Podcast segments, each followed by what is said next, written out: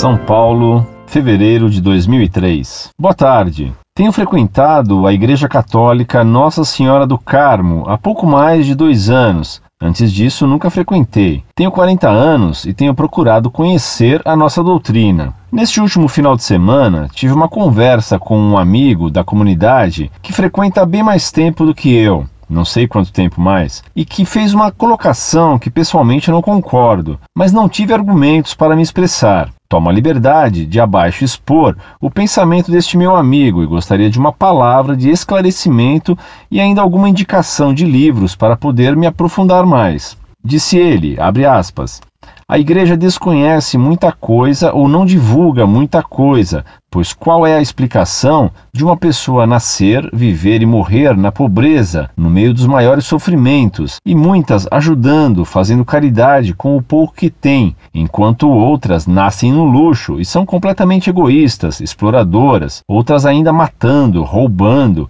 e nesta vida nada de ruim acontece com eles. Fecha aspas. A explicação dele é que essa pessoa que cometeu muitas coisas erradas, ela volta para pagar aqui mesmo. Aqui se faz, aqui se paga. Mas para mim, quando morremos, morremos completamente. Esta colocação não é teoria espírita? Por favor, me dê uma luz nesse assunto. Me despeço agradecendo a atenção.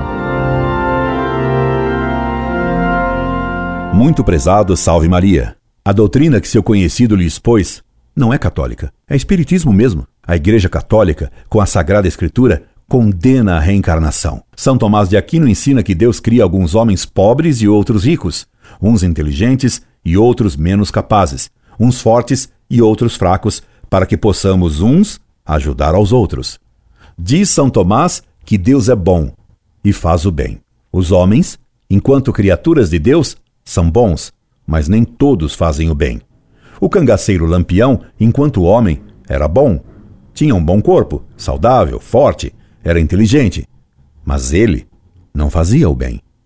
Para sermos semelhantes a Deus, devemos ser bons como criaturas e devemos, principalmente como Deus, fazer o bem. Mas, para fazer o bem, é preciso que exista desigualdade. A esmola só é possível se houver um bolso cheio e outro vazio. Se ambos os bolsos estiverem vazios, a esmola é impossível. Se ambos estiverem cheios, a esmola é desnecessária. Assim também, se todos fossem igualmente sábios, não seria possível fazer a caridade de dar um conselho. Portanto, Deus fez os homens desiguais para que um possa servir a outro, e assim seja possível haver no mundo a caridade imagem do amor de Deus nos homens e no mundo. Incorde Jesus Semper, Orlando Fedeli.